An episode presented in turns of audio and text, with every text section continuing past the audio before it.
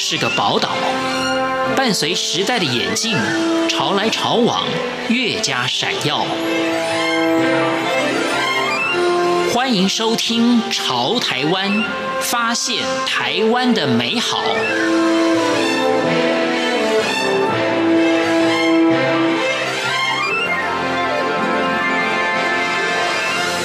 听众朋友您好，欢迎您收听《潮台湾》，我是文心。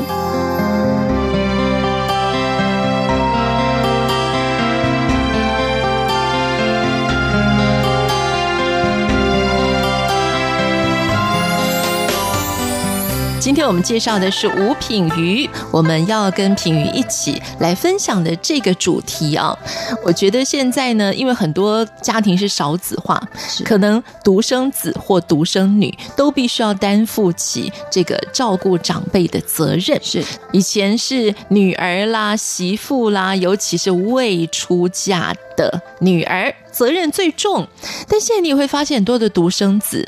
对，他怎么办呢？他也得一肩扛起这种照顾家人的责任。是，那我们怎么来说这个故事呢？那其实他就是从二零一四年，我从上海刚搬到吉隆坡的时候，就得知我婆婆已经癌末。嗯、那那时候我其实是用台湾媳妇的社会角色飞到德国去，然后进行所谓的家庭照顾的工作。其实哦，其实我们常常在讲说，你生命中都充满了各种决定。你以为你是在当下做决定吗？那可不，那其实都带着你过去遇到的事、遇到的人，还有物。我那时候为什么决定去当那个家庭照顾者？其实他背负了我背后的故事，是我从小呢在教教养的过程当中，其实我一直有低自尊、无价值的感觉，所以我习惯用讨好、牺牲，然后能希望得到我的自我价值，然后得到别人对我的肯定。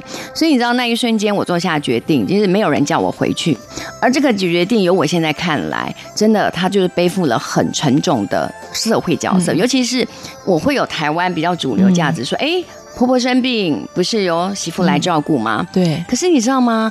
我觉得社会角色就好像一个很沉重的带着刺的厚大衣，它让我在整个照顾的现场其实是绑手绑脚的。因为你知道吗？我会有对自己有太多的要求，但是我没有贴近自己。比如说，我一进到他的卧房进去看到婆婆，她那时候已经没有办法起身了。我看到她的时候，我是害怕的，嗯，因为她以前是很圆润、双颊这样红彤彤的老太太，可是我去的时候，她已经是皮包骨，完全没力气。那瞬间我是害怕，可是你你知道吗？那时候我就想，我是媳妇，嗯，我怎么可以害怕？嗯，所以我就把自己给伪装起来，很坚强，说我要撑持这一切。因为你知道吗？那时候的状况是只有我跟三个女儿，一个是一岁半、十二岁、十四岁，嗯，所有的决定都是要我来做出来。所以我觉得我在思考的是。社会角色，呃，迫使我去做下这个决定。嗯、现在其实是人口已经老化了，然后有独生子女要扛起整个照顾的责任的时候，嗯、我觉得在我们的这一段预备、心理预备的时间的时候，我们真的可以来做一个练习。你只要张开眼睛，或者是你面临重大决定的时候，就是贴近自己，聆听自己的声音，乃至于说，啊，我过去还有什么？伤痛没有解决，有些什么关系还没有厘清，我可不可以做下决定之前，先陪伴自己回到那个生命现场，先好好来照顾自己，你知道吗？我就觉得很有趣。其实啊，自我陪伴它其实是一个内在的发电厂。其实啊，我们当可以自己哦去贴近自己的时候，你会有一个源源不绝的动能来源。我常常来说，爱与被爱之间。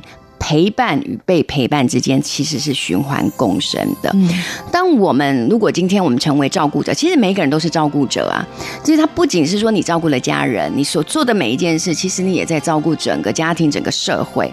那你在做的时候，如果你首先先想到自己，我今天要照顾别人之前，我有没有照顾好自己的内在孩子？你知道吗？嗯、虽然我们都已经可能三十岁、四十岁、五十岁了，可是我们内在永远有一个内在孩子，他提供你生命最大的动力来源、最大的乐趣。最大的创意来源，它常常就被我们忽略了。所以，其实，在生命中，你有时候你只是拿听下来，你去聆听，你会内在那个小孩会给你好多好多的讯息。你只要好好贴近自己，先照顾好自己，你的内在孩子会给出更多的能量，让你可以在现实当中好好去扮演照顾者的角色。但是接下来我要请问品瑜的是说，是爱自己这件事情，它的界限在哪里？因为当你自己做了这样的决定的时候，你就说，嗯，因为我是媳妇嘛，是，那我应该要飞回德国去照顾我的婆婆。对，但是你的这个决定，在周围的支持上，并没有得到任何人的感激。对，可是这个界限，我觉得很难去界定。哎，哎，我觉得这还很有趣的问题哦，嗯、因为。呃，我们常常说，现在人我们常常来说设定界限，嗯，但那个界限到底是有形的还是无形的呢？这就是我需要探讨的。我的确有承认啊，其实我当初做下的这个决定，由我现在看来，我是进行反思的。我会觉得，如果五年半后的今天，我再重新做下这个决定。我仍然会愿意回到德国去照顾我婆婆，但是首先我会把我的社会角色的这个我说沉重的外套脱掉。怎么说呢？其实，在整个照顾的过程当中，我觉得很有趣，他得到的一些意外的效果。因为我刚开始去的时候，你知道，我们有社会角色就有相对的义务，她是婆婆，我是媳妇，所以我应该怎么样怎么样。可是你知道，有义务就会有冲突，那乃至于我想，我周边的人，因为刚刚我们提到，其实我周边人其实就德国人嘛，嗯、就是包括我先生，我的孩子是接受德国教育的，嗯、然后乃至于我的短牛哥就是、嗯、呃先生的姐姐，还有大伯，现在哥哥。他们都觉得，甚至那个我们的家庭照护员，嗯，他们都会觉得，呃，你是谁？德国，因为他们是提早就已经是人口老化，所以而且他们又是社会福利国家，其实他们在整个照顾制度是做得非常完善的。但是我要提出的一点是，它是在完美制度中的不完美。就我们刚刚所提的每一件事，每一个人他其实都有想到说，哎，你的临终不能打乱我的节奏啊。这句话是我女儿说出来的。然后我甚至我婆婆她本人，她也没有期待说啊，有家人会回来照顾我，因为。对大部分的德国人来讲，他们就觉得，哎，国家就会承担所有的照顾责任。那家属要不要介入这件事，对他们说真的是一个意外。但我必须要说的是，在整个个照顾过程中，我发现，其实啊，在临终过程虽然有这么完美的制度，但你看我回去的时候，我就打开冰箱，我就发现。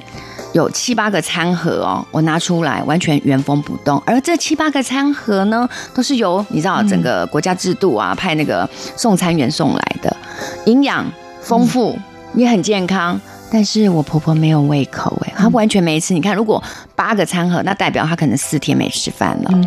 那。我反而回去，我自己去煮牛肉汤给她喝，还有春天最后一次的白芦笋汤，你知道吗？她一个人可以吃掉两盘，嗯，而且整个人好高兴。为什么？因为我有思考到，虽然这个制度这么完美，可是他没有办法提供以及取代的是，嗯、这个生病的人，嗯，他希望可以跟家人一起吃饭。这很重要，因为根据日本的研究，他们有发现，失能的长者让他们感到最求生意志下降，甚至想要自杀的原因是，他们每天必须要面对自己吃东西的这一件事。孤独死，这真的是更可怕。嗯、所以我的意思说，我提供了我我今天介入这样的照顾系统，我提供的是一个家的氛围，让这个生病的人他还是在这个家庭里面有拥有他自己的自我认同，他跟每一个家人还是有关系的连接，而不是说他被送到养老院是第一千零二十八位老人，嗯、或送到。医疗机构像医院，他是第三十八号病床的人，所以我觉得这对于一个临终或生病的人很重要，是他还能如常的在家庭生活的脉动里，那继续成为他自己，而且实现他生命最后自主的可能。那我的意思是说。其实我在整个照顾过程中，我有发现一件事是，你知道吗？我跟我婆婆关系其实不好，嗯，因为我们就是你知道，女人何苦为难女人？就是因为有一个男人出现了，那个男人就是我先生。嗯，那我们关系很差，就是因为我先生常年就跟我在亚洲外派工作，嗯、那我等于剥夺了他的孩子。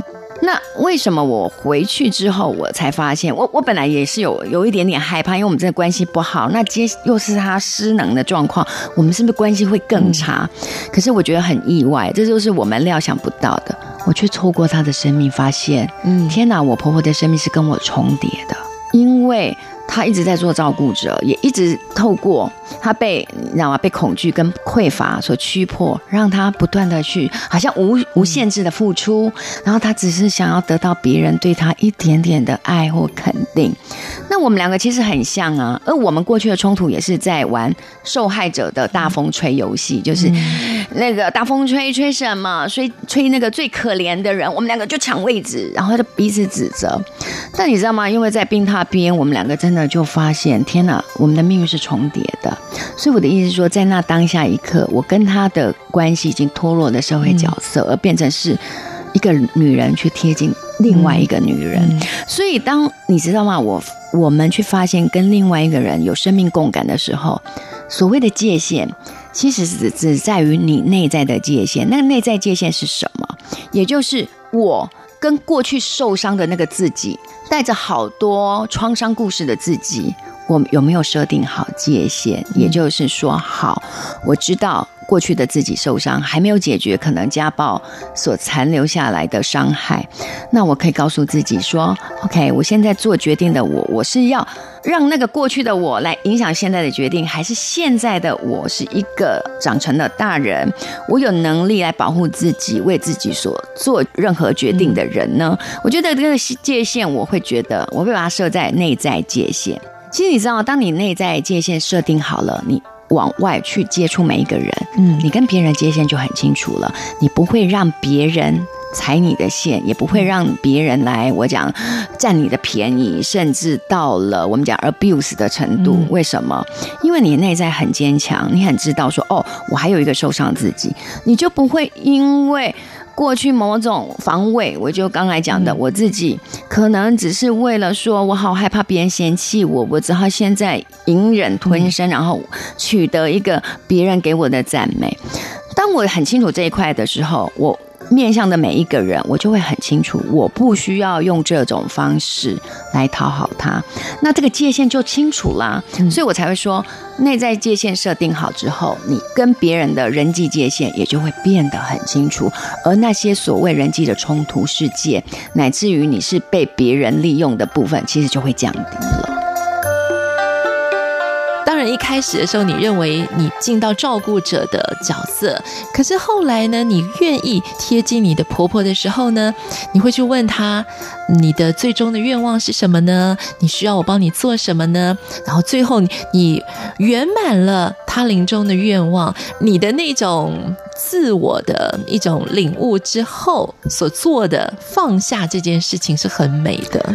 其实我的确在整个照顾过程当中受惠最大，因为尤其到了我婆婆比较接近往生前一个礼拜，我我们可以说，就当所有的医疗都没有任何的帮助的时候，我反而就是没有事做了，因为我那时候就不需要打帮她打针、喂药或者是缠绷带等等。你知道吗？那时候就会有多更多人跟人靠近的机会，因为你知道吗？当你无法可想的时候，你就会安静下来。你知道我后来真的做的事，大家可能觉得很压抑，因为他开始就陷入张望昏迷。我做的一件事就是，我坐在他的旁边，我只是用手，然后放在他的手上面，或者是抚摸他的脸庞。你知道吗？他会出现微笑。所以我就说，最后一段时间，我其实真的就是用人跟人最赤裸的。陪伴，因为这一段经历会让我很清楚一件事情是。人跟人之间最大的冲突来源，其实都是在于你设定的角色，因为角色都是相对的，于是乎你会有冲突。反而你来到了病榻旁，当你回归到只是人的需求，你跟他同理共感的时候，我觉得那那一瞬间是很美的。